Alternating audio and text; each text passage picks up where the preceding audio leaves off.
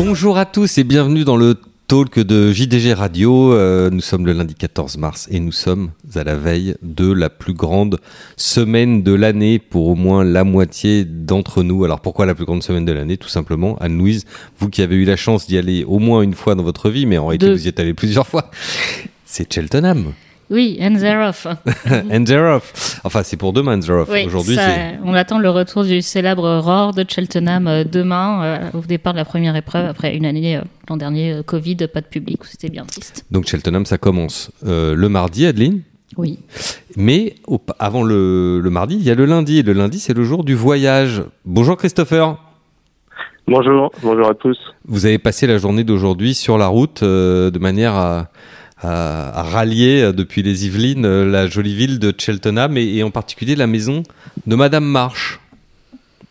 Oui, oui, oui, que j'ai connu grâce à, à Manu Roussel. D'ailleurs, j'ai hérité de sa chambre, donc c'est bien. Je, je monte en grade euh, par rapport à l'hippodrome où j'attends toujours d'avoir une place dans la, la salle de presse en face du, du poteau. Mais euh, oui, j'ai rallié la, mon logement là pour euh, pour la semaine avec euh, quelques difficultés euh, sur les célèbres autoroutes euh, qui entourent Londres, qui sont euh, chargées euh, à peu près du matin au soir. Je pense euh, encore pire que qu'à Paris. Euh, et puis bah après, je m'apprête euh, à aller faire un petit tour à l'hippodrome. euh, Alors précisément. Christopher, prenons pour nos auditeurs, prenons les éléments les uns après les autres. D'abord, la maison et Madame Marsh. Est-ce que vous pouvez nous décrire, nous expliquer de quoi il s'agit? Et surtout, quel âge elle a? Oui, quel âge a-t-elle d'ailleurs? L'année dernière, elle avait 123 ans. Est-ce que est-ce qu'elle a bien 124 ans cette année? Comme les céréales chez elle. Non, non, non, elle a, elle a aux alentours de 80, il me semble. Mais bon, c'est une dame euh, très charmante qui, qui nous accueille pour un, un prix euh, très modique, faut bien le dire, parce que quand on regarde les prix à Cheltenham, il y a beaucoup de gens qui se font plaisir. Euh, Ça peut aller jusqu'à des euh, 5-6 000 livres la semaine. 5 ou 6 000 Euh, livres la semaine? Et encore, je dis semaine, je devrais dire euh, plutôt 4 jours. Oui. Donc, euh, on, on est, nous, dans des tarifs beaucoup, mais alors vraiment beaucoup plus raisonnables. Euh, bon, la maison, évidemment, elle reste un peu dans son jus, je dirais comme un peu toutes les maisons de, personnes âgées, mais... Euh, Est-ce que voilà, vous avez est-ce que vous avez droit à une fausse cheminée euh, chez Madame Marsh à l'anglaise? Euh, non, non, non, il y en a pas. Il y a les, les fenêtres un peu, euh, on va dire, euh, en- un peu, classiques euh, en, en vue panoramique sur le jardin, mais euh, mais c'est tout. Ouais, on- après, on a l'avantage de pouvoir aller à l'hippodrome à pied, ce qui est non négligeable à Cheltenham, euh, et puis d'avoir aussi un pub euh, pas très loin dans la rue, à, à environ 100 mètres. Donc, Oui, je crois qu'il faut traverser se le cimetière pour y aller d'ailleurs. euh, Est-ce qu'il est vrai qu'on Oui, traverse voilà, un cimetière faut- pour aller au pub? Euh, pour le pub, on peut le faire en ligne droite, mais on peut traverser le cimetière, ça dépend si on a des, des envies de spiritisme. Euh, et puis après, il y a un restaurant, oui, où là, faut, faut par contre traverser le, le cimetière. Quoi. Donc, faut, faut quand même avoir bien les, les yeux bien ouverts, on va dire. Hmm, D'accord. Et c'est surtout, les- j'imagine, le chemin de retour après le restaurant, après le pub et le restaurant, qui en traversant le cimetière peut parfois être un peu piégeux. Oui, voilà, faut, faut, pas rater les barres d'appel parce que sinon, on peut vite, euh, on peut vite tomber. Quoi. Alors, cette maison de Madame Marsh, elle, elle héberge traditionnellement plutôt des Français. On pense à des Manu Roussel, effectivement, dont vous avez récupéré la, la chambre cette année. On pense à, à, à Gilles Barbarin, à Jean-Charles Briens, à d'autres. Est-ce que cette année, vous êtes encore entouré de, de Français? Euh, oui, normalement, il y en a, euh, notamment Geoffrey Huette, en plus de Jean- Jean-Charles Briens. Et puis, euh, après, il y a aussi euh, beaucoup de journalistes euh, anglais et, et, pa- et parfois aussi des bookmakers euh, britanniques qui logent euh, un peu tous dans la même maison, qui, qui le matin des courses euh, devient un peu un, un joyeux, un joyeux euh, poulailler, on va dire. Oui, il doit y avoir une très très belle ambiance. Oui, oui, oui, c'est c'est sympa. Et puis tout, tout le monde échange ses informations euh, le matin des courses. Certains enregistrent aussi des, des émissions comme je suis en train de le faire, mais eux, ils le font euh, vers euh, 7, 7 heures du matin. Donc euh, bon, c'est c'est une ambiance particulière parfois. En fait, on a, on a très envie de voir une photo de Madame March dans son, dans son habitat. Pour Jour de Galop, il va falloir que vous nous envoyiez une photo Madame Marche devant sa maison quand même, parce que je pense que les lecteurs de Jour de Galop le méritent depuis depuis de- de- depuis le temps où, où vous y allez. Euh, si on poursuit, vous nous avez dit tout à l'heure un peu de frustration que vous n'aviez pas encore droit à une place euh, royale dans la tribune de presse. Comment ça se passe justement là-bas, l'accueil des journalistes, la manière dont on est installé euh? Il est bon. Ah, par contre, on est quand même très très bien installé. Euh, on, avant, on était à, à l'étage d'une salle de presse qui était euh, euh, installée euh, juste pour le festival et quand ça soufflait, on était un peu pas très rassuré.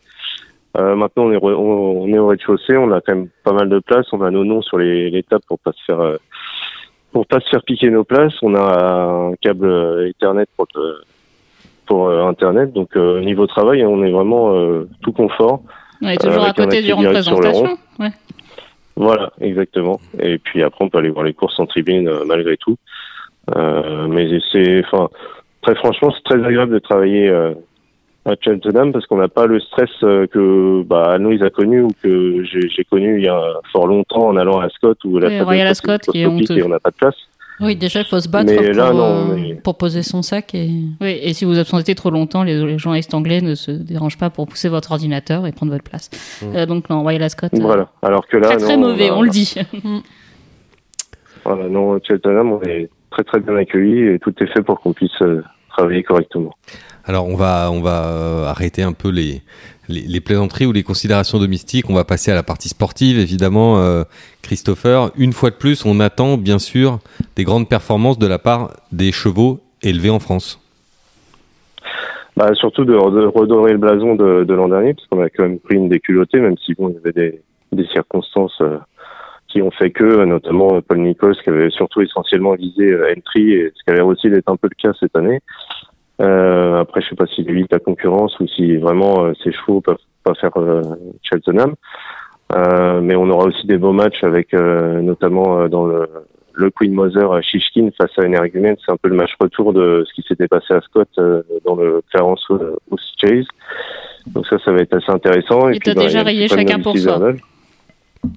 Bah, disons que moi, sur ce que j'ai vu à qu'il a fait à Cheltenham et globalement ce qu'il fait en Angleterre, ça me ça me plaît quand même nettement moins que ce qui ce qu'il a pu faire en Irlande. Donc euh, je pense que Shishkin va encore être euh, assez dur à battre. Euh, donc ça c'est vraiment le gros match de la semaine et, puis bah demain dès demain on attaque fort parce qu'on a quatre groupes 1 sur sur les sept courses du programme et euh, notamment une Estacle qui va tenter de devenir la, première femelle à, gagner deux fois le, le champion hurdle. Donc si, elle- le gagne pour la deuxième fois, euh, les tribunes euh, risquent de trembler puisque on, attend beaucoup plus de spectateurs que en 2020 quand c'était la dernière année avant le Covid. Vos chevaux préférés pour le pour le meeting, si on essaye d'égrener la semaine, vous nous avez parlé donc demain mardi 15 mars de Honest Suckle. Est-ce qu'il est-ce qu'il y a d'autres chevaux à suivre pour nos auditeurs cette semaine? Bah, haut en couleur, un cheval, euh, comme son nom l'indique, je dirais, de, de Nicolas Lagenette, euh, qui doit courir euh, l'Arcle Chase, qui a tout, tout à fait les moyens de faire quelque chose d'intéressant dans, dans cette course-là. Euh, John Bone aussi, le, le propre frère de, de Douvan, qui court le, le Supreme Novice Hurdle, parce qu'il est assez critiqué en Angleterre. euh, beaucoup le descendent avant même qu'il qu'il ait couru, et beaucoup préfèrent euh, son, son compagnon d'entraînement, Constitution Hill. Euh, mais lui, il peut faire aussi une drôle de performance. Et puis après, bon, le, le Steyer Hurdle, je vous cacherai pas que c'est pas vraiment la course la plus intéressante euh, de l'année, sachant que les les hurdlers d'âge euh, sur les longues distances en Angleterre sont, à mon sens, pas d'un très grand niveau. Euh, après, il faudra suivre le, le Triomphe Hurdle vendredi parce que généralement c'est une course qui sourit euh, régulièrement aux, aux Français.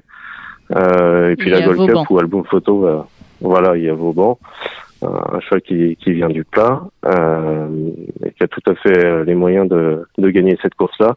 Et puis bah, après, euh, la grosse attente, ce sera de savoir si Album Photo va pouvoir gagner pour la troisième fois la, la Gold Cup après l'avoir perdu l'an dernier où il finissait troisième, je crois, de mémoire. Donc euh, voilà, c'est à peu près mes choix. Après les, les handicaps, j'ai pas encore creusé ça. Euh, Avec vos camarades, voilà, avec les- vos camarades de la Maison Marche, vous, avez, vous allez avoir l'occasion de nous trouver des Entre deux Quelques céréales pépites. périmées. quelques pépites. oui, je vais. Oui, ça, je leur fais confiance. En général, c'est des courses où ils, ils ont soit des tuyaux, soit des tuyaux percés, mais bon, ils ont toujours leur avis sur euh, ce genre de course-là. Très bien, Christopher, on vous remercie beaucoup. On va vous laisser aller faire votre petit repérage du lundi après-midi sur l'hippodrome pour prendre vos marques euh, avant de commencer demain. On vous retrouve évidemment dès ce soir dans. Et n'oublie pas la photo de, Galop. Madame Marche. Voilà, Oui. sans oublier la photo de Madame Marche devant Et toute l'équipe salue Madame Marche, parce qu'on aime Voilà. beaucoup Madame Marche, elle est très gentille. Et même si vous avez la possibilité de nous faire une photo avec vos camarades de pension et Madame Marche, euh, le petit groupe devant la maison, on est preneur aussi. Maintenant, on va vous laisser et on va contacter un fan de Cheltenham, qui, un Français, euh, qui comme vous, euh, Christopher, tous les ans se rend à Cheltenham, mais lui n'y va pas pour travailler, il y va plutôt pour la convivialité, pour l'ambiance. C'est notre ami Franck Champion.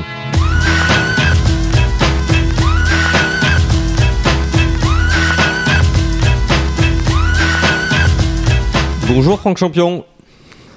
Bonjour les amis du JDG. Alors euh, demain, donc c'est départ pour euh, Cheltenham. C'est une tradition pour vous, hein Ah non, non, non, c'est pas demain, c'est ce soir. Ce soir. Ça se prépare deux jours à l'avance Oui. parce qu'il faut étudier les courses, les chevaux, qu'on connaît quand même un peu moins bien, et, euh, et surtout, faut voir, euh, faut organiser un peu sa journée.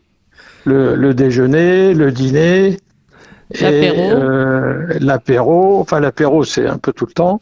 Oui, c'est Euh, le plan, le plan de combat euh, pour la voiture, trouver le parking, enfin tout ça. Donc euh, voilà, on est organisé. Aujourd'hui, j'ai passé euh, un petit peu de ma matinée à, à regarder un peu ce qui allait se passer demain et les chevaux qui allaient courir. Alors qu'est-ce que ça a de, de si particulier euh, Cheltenham par rapport au meeting qu'on peut connaître? Alors c'est un meeting, c'est le plus grand meeting pour moi d'obstacles. Mais j'ai pas été à beaucoup de meetings d'obstacles dans le monde puisque l'obstacle est quand même une discipline euh, plutôt européenne. Oui. Et euh, pour moi, c'est c'est la mecque euh, de l'obstacle. C'est c'est c'est il y a pas plus il y a pas plus intéressant puisqu'en espace de quatre ou cinq jours, vous pouvez à peu près voir les meilleurs chevaux européens d'obstacle, euh, même même les meilleurs, les meilleurs euh, qui sont basés en Angleterre et en Irlande. Malheureusement, on n'a pas beaucoup de Français qui tentent l'aventure. Ça, c'est le grand problème. Mais comme on, on- d'un autre côté, on gagne énormément d'argent en vendant les chevaux là-bas, euh, faut pas trop s'en plaindre. Donc, euh, on voit les bons chez nous et les plus bons encore chez eux. Voilà. Ouais, on peut pas avoir le beurre et le beurre et l'argent du beurre. Oui, on peut pas tout, on peut pas tout. Il y a que dans le plat, on peut tout voir à Ascot, on peut voir euh, les chevaux qu'on a vendus, les chevaux que, euh, qui appartiennent aux, aux chèques euh, et aux grandes fortunes de ce monde. Et là-bas, on voit simplement l'élevage français, le haut de l'élevage français et les meilleurs chevaux euh, anglais et, et irlandais. Mais alors le fait qu'on court pas, enfin que les entraîneurs français courent très peu à Cheltenham, ça gâche pas pour autant le plaisir. C'est peut-être ça qu'il faut dire à nos auditeurs, c'est que même si on n'a pas de partant, ça vaut vraiment le coup d'aller un jour dans sa vie euh, à Cheltenham. Mais là, à peu près, là, sur, euh, je sais pas, sur les 4-5 jours, doit y avoir au moins, je dirais, entre peut-être une trentaine d'éleveurs concernés. Oui. Donc déjà, c'est 30 Français concernés qui ont en général des premières chances. Euh, sur la moitié de ces 30 éleveurs, à mon avis, il y en a une bonne dizaine qui sont dans des groupes 1. Hmm. Donc Et- c'est quand même le nec plus ultra. Enfin, je veux dire, Oui. Et on qui- fait tout ça pour aller là-bas. Enfin, je veux dire, pour gagner les courses de groupe et pour vendre les chevaux et pour que ça tourne. Oui, parce que même si on est que l'éleveur et qu'on a vendu son cheval, on, on a quand même euh, beaucoup de plaisir à aller le voir courir euh, dans, dans, Mais- dans, dans la mecque du- de l'obstacle mondial. Alors le seul problème qu'il y a, c'est qu'il y a beaucoup d'éleveurs qui voudraient y aller et ils y vont pas parce qu'ils sont en train de faire naître leur petit bébé. Oui.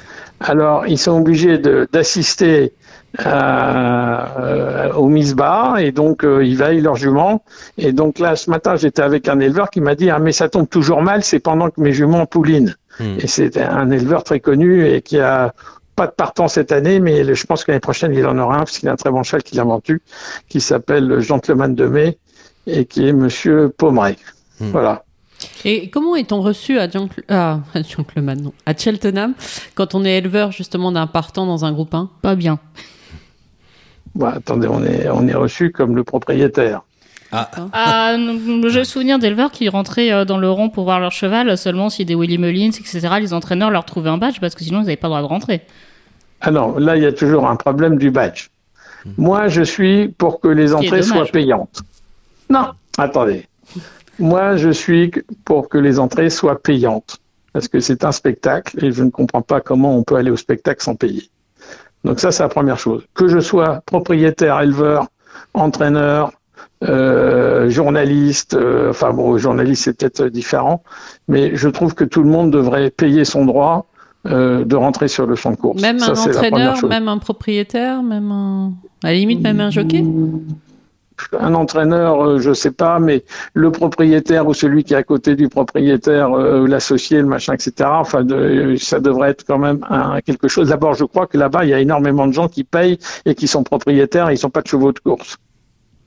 Enfin, ils n'ont pas de chevaux qui courent euh, pendant le pendant la semaine. Pas pendant la semaine. oui. Voilà. Et le fait d'être enfin, bon. propriétaire le reste de l'année ne, ne- ne donne pas pour autant des entrées gratuites pour le mythique de Cheltenham.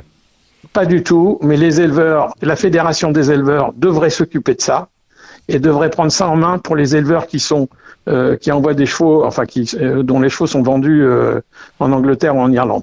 Euh, moi, je me suis débrouillé euh, pour avoir un badge club, c'est-à-dire un badge euh, plus ou moins banal, mais qui me permet de ne pas payer parce que j'ai des acquaintances à France Gallo.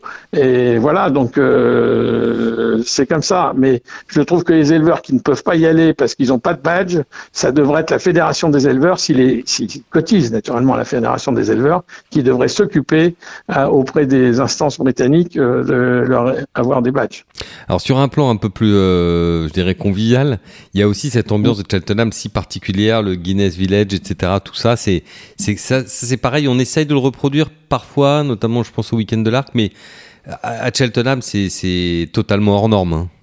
Euh, c'est de la Formule 1. Cheltenham, euh, les stands, c'est de la Formule 1. Hmm. C'est, c'est, c'est, vous avez une ligne droite qui doit faire, je sais pas, peut-être 800 mètres, euh, 1000 mètres euh, sur. euh, euh, Il y a à peu près euh, quatre rangées de bungalows euh, sur euh, quatre étages euh, sur 500-600 mètres Hmm. Avec des salons VIP. Impressionnant. Enfin, je vous dis, c'est la Formule 1. Moi, j'étais à Monaco, c'est un peu pareil. hein. Hmm. Donc euh, vous êtes, euh, vous avez l'arrière-cour et puis vous avez euh, ceux qui louent des loges et des emplacements euh, aux différents étages euh, de ces, enfin de, de ces tribunes, avec vue euh, imprenable sur euh, le champ, de- sur euh, le, le champ de course. Enfin, quelquefois, ils n'ont pas besoin de regarder parce qu'ils ont un peu trop bu à la fin. Hmm. Donc, ils voient plus les courses et il y a plus de, de bières que de, que de gars qui regardent les courses. Hmm. Voilà. Oui, ça Mais partie ça, c'est l'ambiance un peu partie du sympathique. folklore. Oui, ça fait partie du Mais tout folklore. à fait, tout à fait. C'est c'est c'est vraiment euh, c'est vraiment euh, enfin c'est incomparable. Moi j'estime que Ascot, j'étais à beaucoup de, de réunions euh, euh, de grands meetings à travers le monde de plat, euh, de la Breeders' Cup, Hong Kong, Dubaï et d'autres. Et Ascot c'est vraiment le point fort du meeting, des meetings internationaux. C'est le plus grand meeting pour moi au monde. Hmm. Et euh, en obstacle, euh, j'en connais qu'un, c'est ce meeting de, de Cheltenham qui est aussi euh, dans son style en hiver euh, quelque chose d'extraordinaire. Bon, donc ça fait 2-0 pour l'Angleterre. On espère que le score euh, samedi soir prochain sera meilleur pour les. Français. C'est bien, c'est pour les Français qui vont à Cheltenham cette semaine, ça va faire un sujet de conversation aussi avec nos amis euh, anglais. Le match à venir, la finale du tournoi des Six Nations. Euh, Merci, merci beaucoup Franck. À bientôt. Bon, à très bientôt et peut-être à mercredi après avoir une victoire, euh, vu une victoire de euh, Théa Tupo élevée en France par euh, messieurs Prévost-Barat et Anthony Baudouin et qui ont une première chance d'un champion hurdles.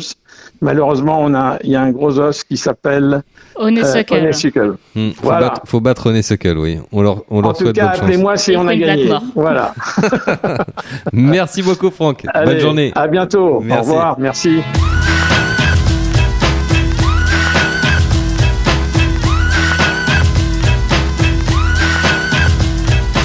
Après cette, euh, ce début d'émission consacré à l'obstacle, on retrouve le plat. Alors là, on vous promet pas Royal Ascot au, au mois de mars. hein. Ça, malheureusement, c'est pas. Non, mais déjà, on a retrouvé le gazon, donc on respire un peu. Ça fait du bien de retrouver des jolies courses. Alors justement, on vous a euh, préparé, un, concocté un petit programme sur mesure avec euh, deux des meilleurs spécialistes des courses plates en ce moment, à savoir Bruno Barbero. Bonjour Bruno.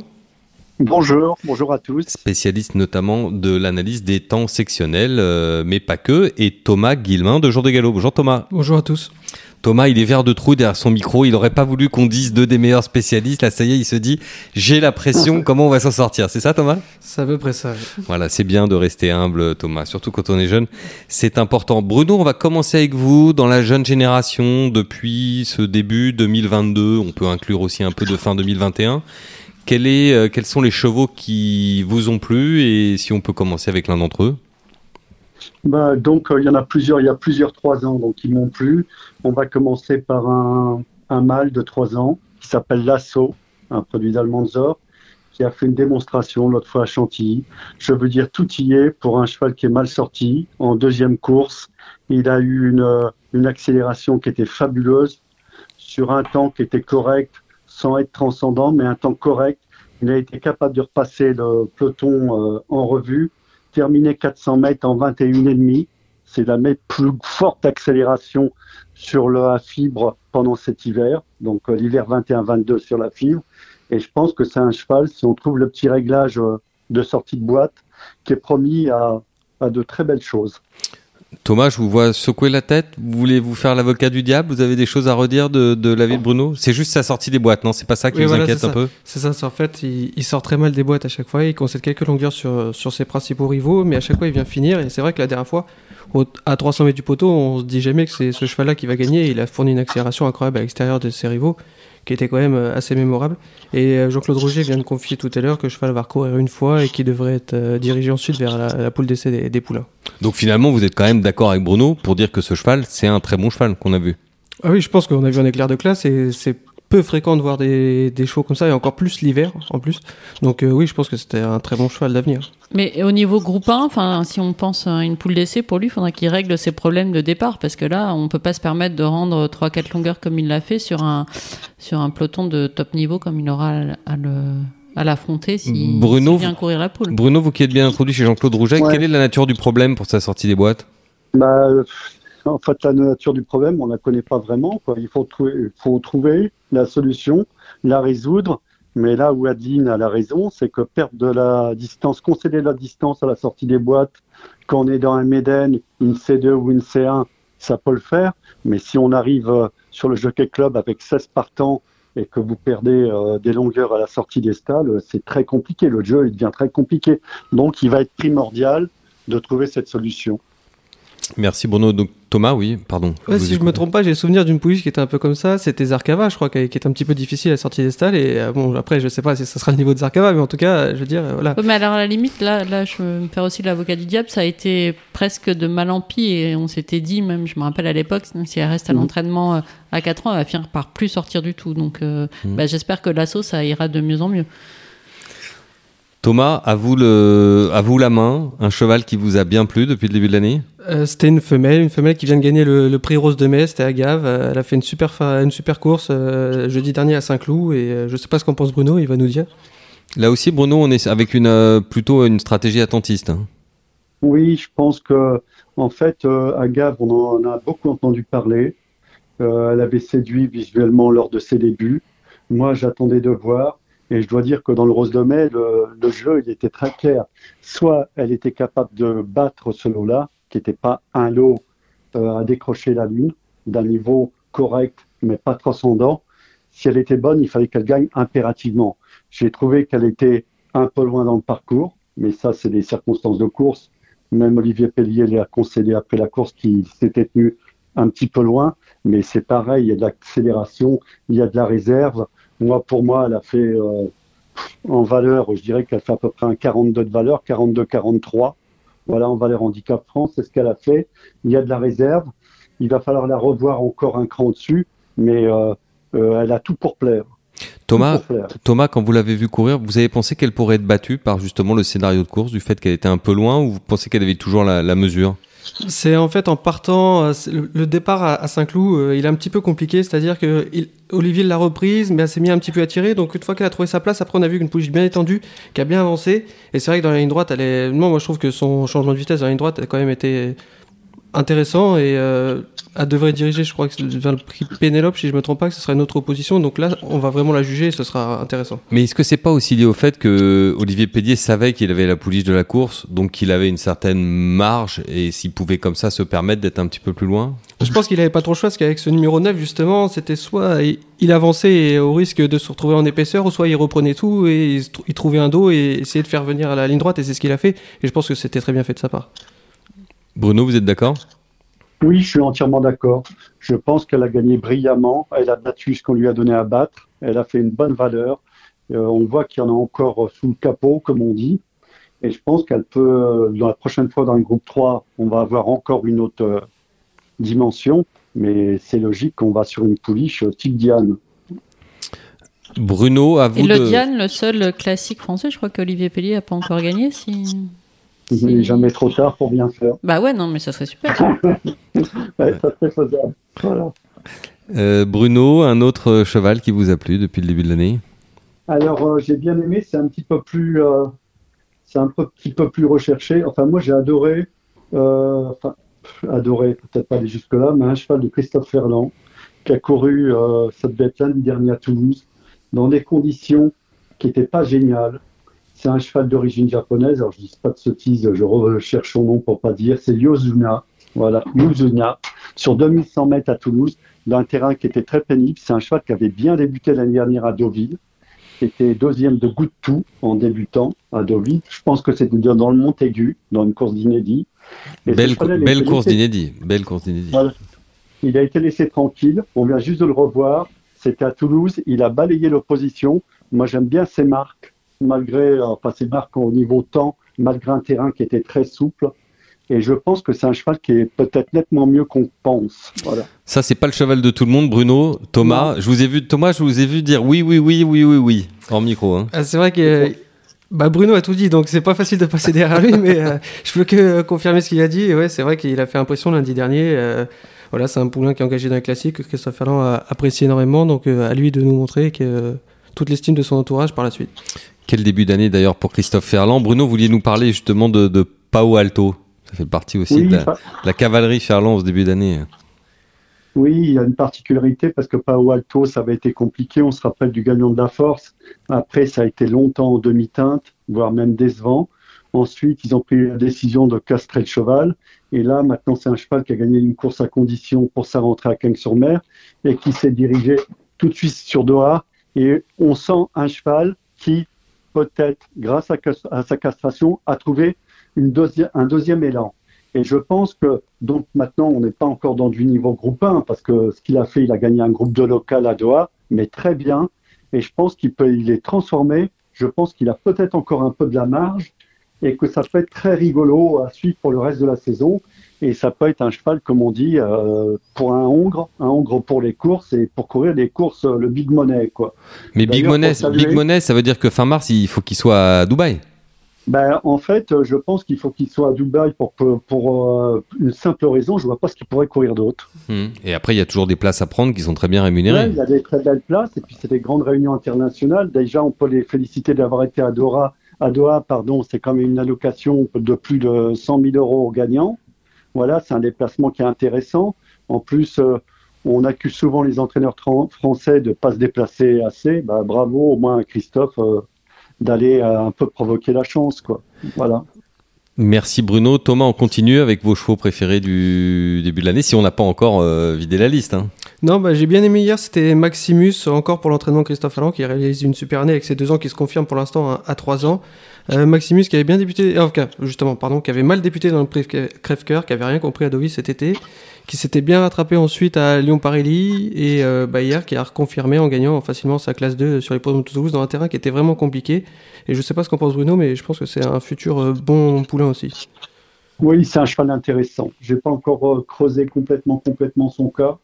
J'ai pas eu le temps de me pencher dessus, mais ça fait partie de la forme.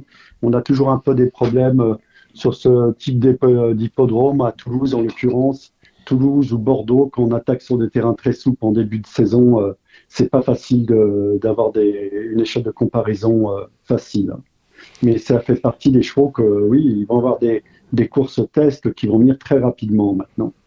Et aujourd'hui sur le sable, euh, une nouvelle victoire euh, d'un cheval qui fait impression. Euh, Thomas Alakim pour la Kazakh d'Al-Shakab, l'entraînement de Jean-Claude Rouget, c'est un Sioni qui a bien gagné, tout en maîtrise aujourd'hui. Oui, c'est vrai qu'il il a, il a, il a mené de- d'un bout à l'autre du parcours. Il a été un petit peu embêté par le poulain de Romain Le Drendolo Starrock dans la ligne droite, mais il est bien reparti et euh, oui, ça s'annonce comme un beau pro- prospect classique. Quand vous dites embêté, je le précise pour nos auditeurs qui n'auraient pas vu la course, il a juste été euh, stimulé, on va dire. Il n'a Oui. pas été embêté au sens négatif du terme. hein. Oui. Il a été euh, un peu challengé dans la ligne Voilà, droite. c'est quoi. ça exactement. oui. Challengé, ça l'a pas empêché de, de gagner. Et le second d'ailleurs fait belle impression lui aussi. Le second fait belle impression. euh, J'ai oublié complètement son nom. C'est un pensionnaire de Vaclav Luka. Voilà, exactement. Il, fait une très, il a laissé une très belle impression et lui aussi est engagé dans les classiques. Donc je pense qu'on a vu deux, beaux poulains euh, dans, la, dans cette classe 2. Oui.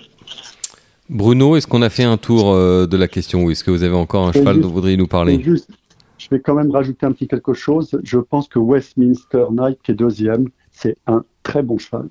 En tout cas, physiquement, il est assez spectaculaire. hein. Il avait fait une démonstration quand il a gagné la dernière fois à, Chantilly, pardon, sur la PSF.